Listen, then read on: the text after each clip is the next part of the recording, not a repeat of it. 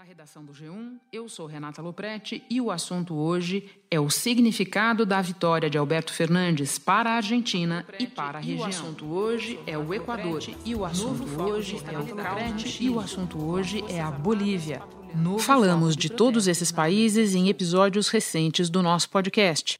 Os motivos: turbulência, eleições e, em pelo menos um caso, as duas coisas juntas. Mas turbulência até aqui passou longe do Uruguai. Esse pequeno país de 3 milhões e meio de habitantes, cerca de metade da população da cidade do Rio de Janeiro, com uma área menor que a do Paraná e uma economia altamente dependente da exportação de carne e produtos agrícolas.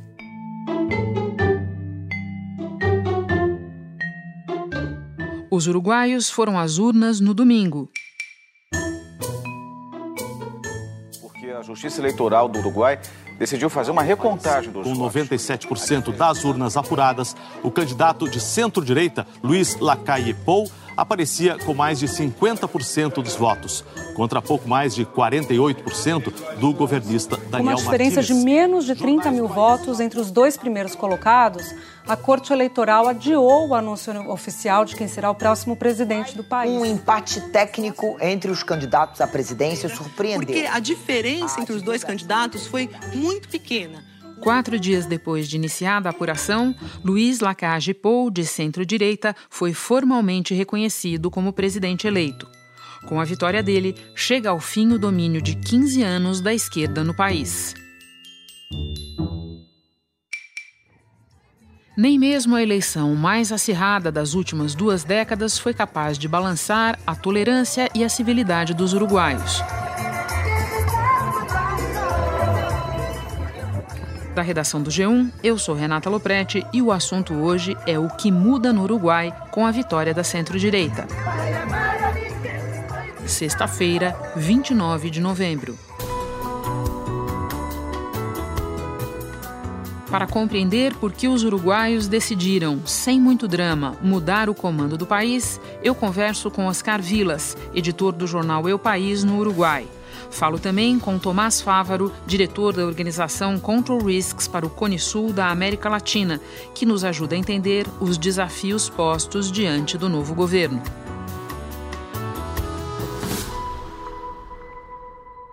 Os caros eleitores uruguaios esperaram de domingo até quinta-feira para saber ao certo quem é o presidente eleito do país. Explica o porquê dessa demora, por favor. Para ser presidente, tem que ter o 50% mais um voto dos votos que o nome é emitidos, ou votos válidos, tá bem? Uhum. E, e, tem, você tem votos por la calle, votos por Martínez, votos anulados ou em branco e votos observados, tá? Esses votos são do, do pessoal das mesas de votação, do pessoal que faz a guarda das urnas, que são militares e são policiais, e esses votos eh, eh, foram como uns 30 mil. E por que que esses votos se chamam observados, Oscar? Porque eles, porque eles votam fora de sua de sua mesa de votação. Esses votos não se contam no momento do primeiro escrutínio. Ficam eh, a parte en sobres de, de, de cor diferente y, se, y, res, y, son contados, contabilizados recién no segundo escrutinio, que eh, eh, el escrutinio que se está haciendo ahora, que la calle ya eh, tiene ese voto más, 50 más un. Por eso él ahora ya es el presidente.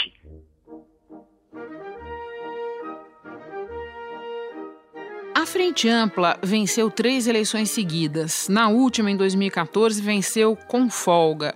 Se você tivesse que explicar para um brasileiro, para um eleitor daqui, o que aconteceu, por que o eleitor uruguaio se cansou e quis mudar, o que, que você diria? 15 anos do, do governo é muito tempo, sim. Frente Amplio eh, tive o, o desgaste próprio de, de ter 15 anos de, de governo, esse pode ser uma das razões. A pérdida de, de, de poder de compra da, da classe média, eh, um certo estancamento econômico dos últimos dois anos, eh, pérdida de, de no, no, nos tres gobiernos do Frente Amplio se criaram 300 mil postos de trabalho, tá? Mas nos últimos meses eh, se perderam uns 60 mil. A gente tem menos grana no bolso. Eh, todo eso sumado terminó haciendo que, que a gente pensara que eh, chegou a hora de, de mudar do, do governo, sim? Tudo isso que você está falando e mais o que a gente chama aqui de fadiga de material, faz sentido para você? Ah, sim, sim, isso, isso mesmo, sim. Oscar, muito obrigada pelas tuas informações, muito obrigada por conversar com o assunto. A sorte de ver vocês. Um grande abraço.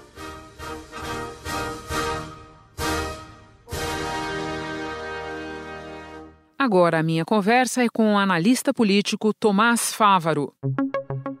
Tomás, a turbulência campeia pela América do Sul e, no caso específico da Bolívia, ela esteve associada a uma eleição recente. Daí a gente vai para o Uruguai, que também passou por eleição, uma eleição bastante disputada, nós vimos aí pelo resultado, e que confirmou a mudança do grupo no poder e, no entanto, não houve sinal de protesto, reação violenta no país. Todo mundo está olhando para isso com uma certa surpresa por causa do efeito comparação. Você pode explicar o que que existe de específico no caso do Uruguai que levou a essa diferença?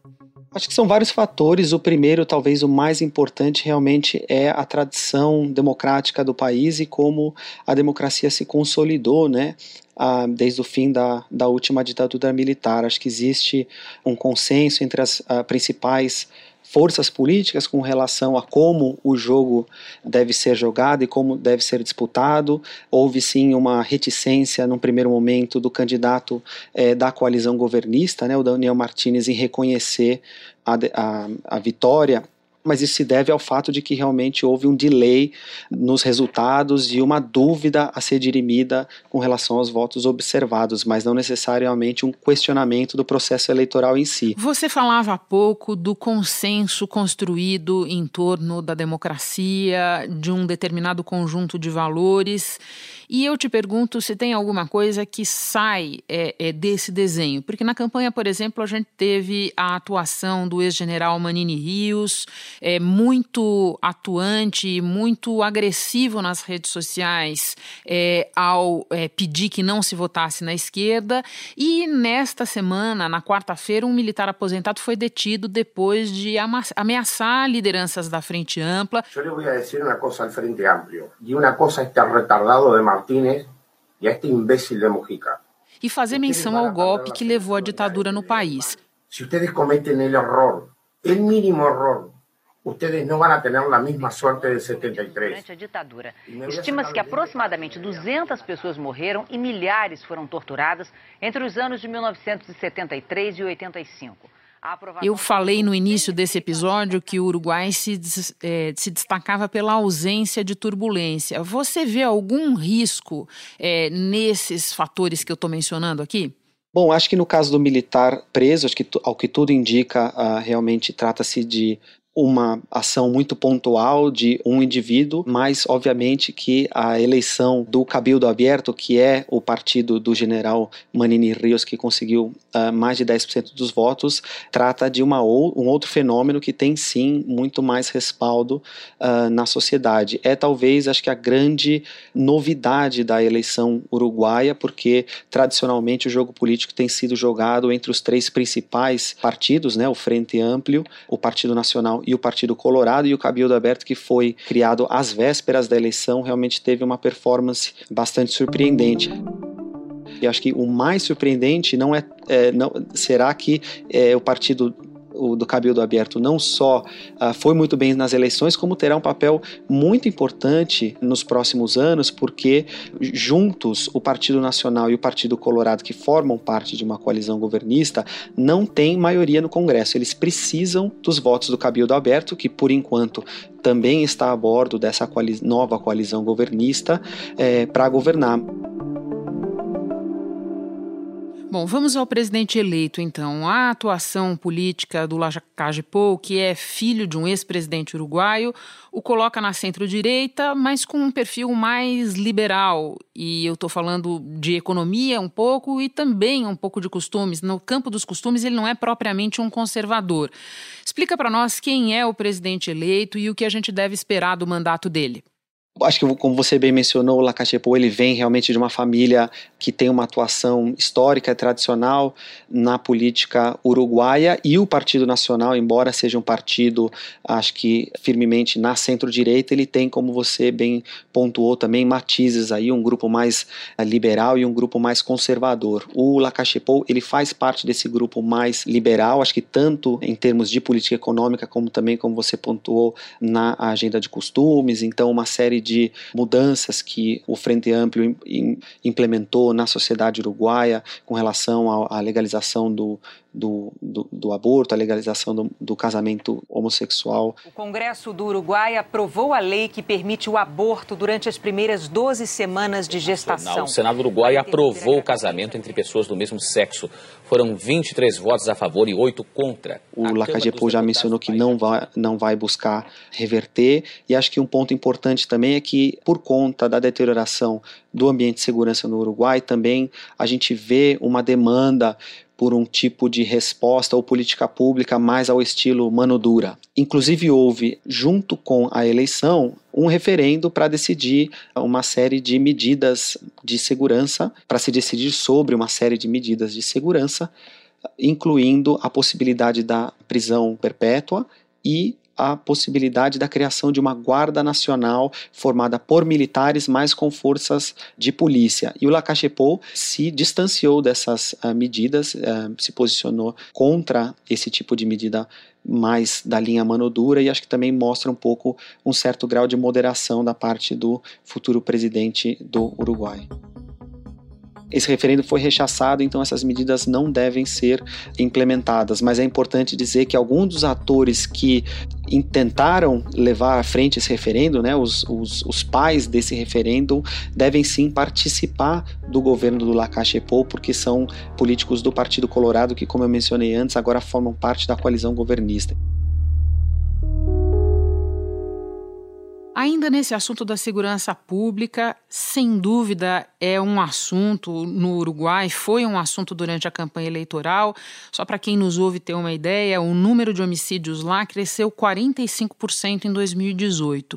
O que é que explica essa alta, Tomás? Na última década, os índices de criminalidade do Uruguai pioraram bastante, né? A gente acho que principalmente do Brasil tende a ver a situação de segurança do Uruguai como relativamente uh, benigna e realmente acho que em comparação com o Brasil talvez seja não tão complexa, mas para o uruguaio que mora lá há décadas, a situação realmente piorou muito nos últimos anos. Acho que isso tem a ver muito com a maior presença do crime organizado lá, tanto acho que vendendo para o mercado doméstico, também como usando o Uruguai como rota para o tráfico de drogas, principalmente cocaína sendo produzida no resto da América do Sul e sendo transportada para uh, mercados mais lucrativos, principalmente Estados Unidos e Europa mas pontualmente houve sim decisões do governo do Frente Amplio que provavelmente contribuíram para essa deterioração da criminalidade, principalmente nos últimos dois anos,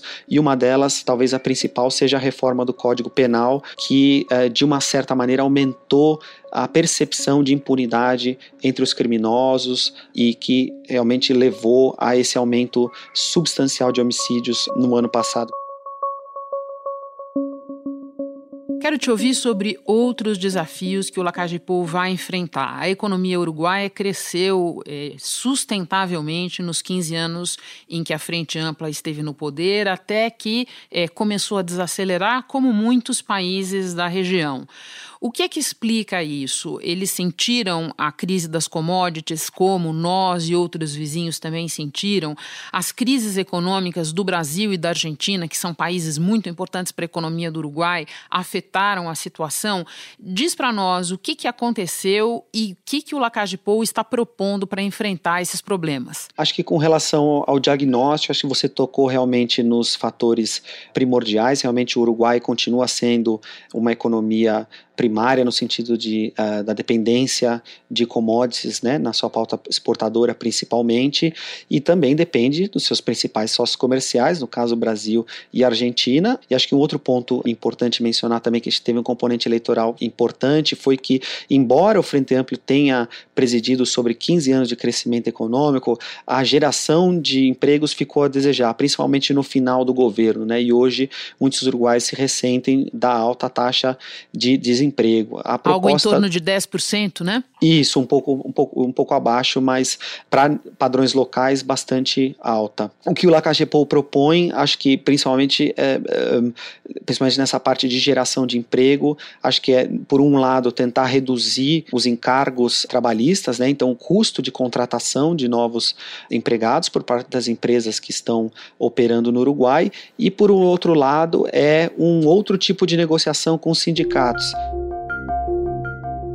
O Lacagepou está prometendo resolver a questão com um ajuste nas contas públicas.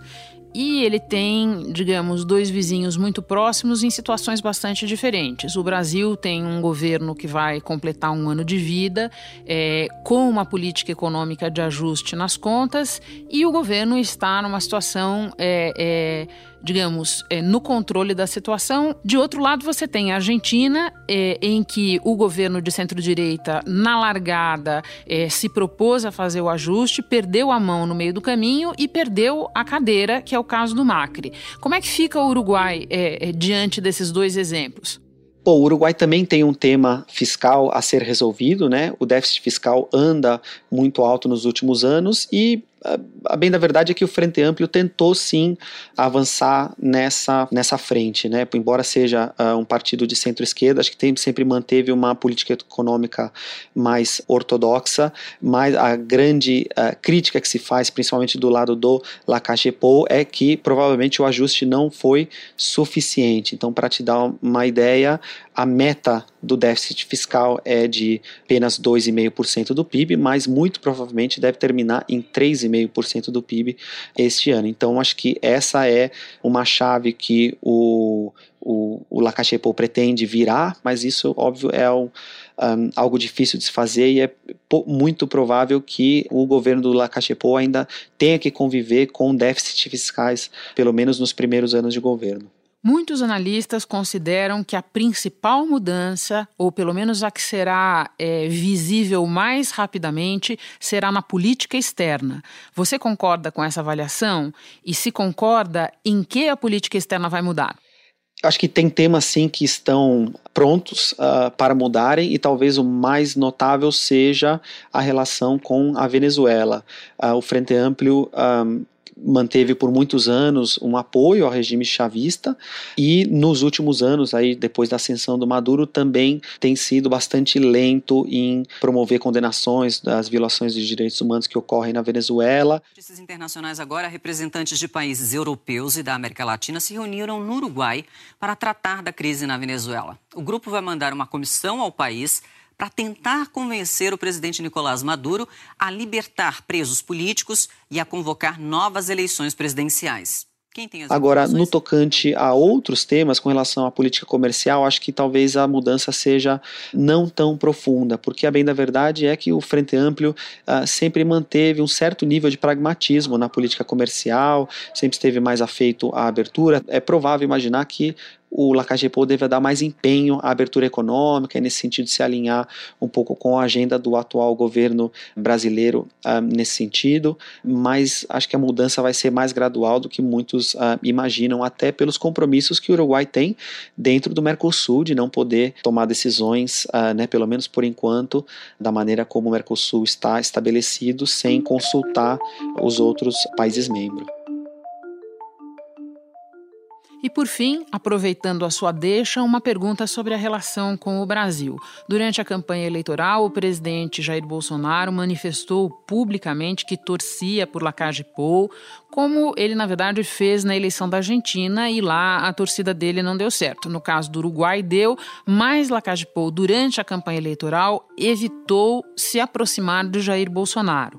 Agora que ele é presidente eleito, o que é que você acha que vai acontecer? é muito provável que o, o, Uruguai se torne talvez o principal aliado do governo em promover uh, mudanças no Mercosul, ou pelo menos na maneira como o Mercosul vinha atuando até então para integrar a economia brasileira ao resto uh, da economia global. Mas acho que a gente pode prever também uma relação mais fria no ponto de vista da uh, diplomacia presidencial, no sentido de que é bem provável imaginar que Lacagepou deve marcar limites com relação à sua aproximação com o Bolsonaro. Nesse sentido, acho que uh, vale a pena traçar alguns paralelos com a relação que o Bolsonaro tem com o Pinheira. Sebastião Pinheira, presidente, presidente do Chile. Exatamente, é. O Pinheira, acho que apoia a agenda de abertura econômica do governo brasileiro, em muitos aspectos trabalhou uh, junto na, no aprofundamento desses laços, mas quando o Bolsonaro fez uh, comentários com relação à política chilena, principalmente em relação ao período da ditadura militar que houve por lá, ele também aí marcou sua diferença e deixou claro os limites com relação à associação ao presidente em si e às suas ideias. Acho que a gente pode esperar algo bastante similar vindo de Montevideo. Tomás, muito obrigada pela avaliação. Bom trabalho para você. Obrigado você pelo convite. Este foi o assunto, podcast diário do G1. De segunda a sexta, nós aprofundamos um tema relevante do noticiário em conversas com repórteres, especialistas e personagens da notícia. O assunto está disponível no G1, no Apple Podcasts, no Google Podcasts, no Castbox, no Spotify, na sua plataforma preferida. Assina aí e segue a gente, porque assim você não perde nenhum novo episódio. Comigo na equipe do assunto estão Mônica Mariotti, Isabel Seta, Luiz Felipe Silva, Jéssica Rocha, Vitor Muniz, Sérgio Fernandes e Giovanni Reginato. Eu sou Renata Loprete e vou ficando por aqui. Até o próximo assunto.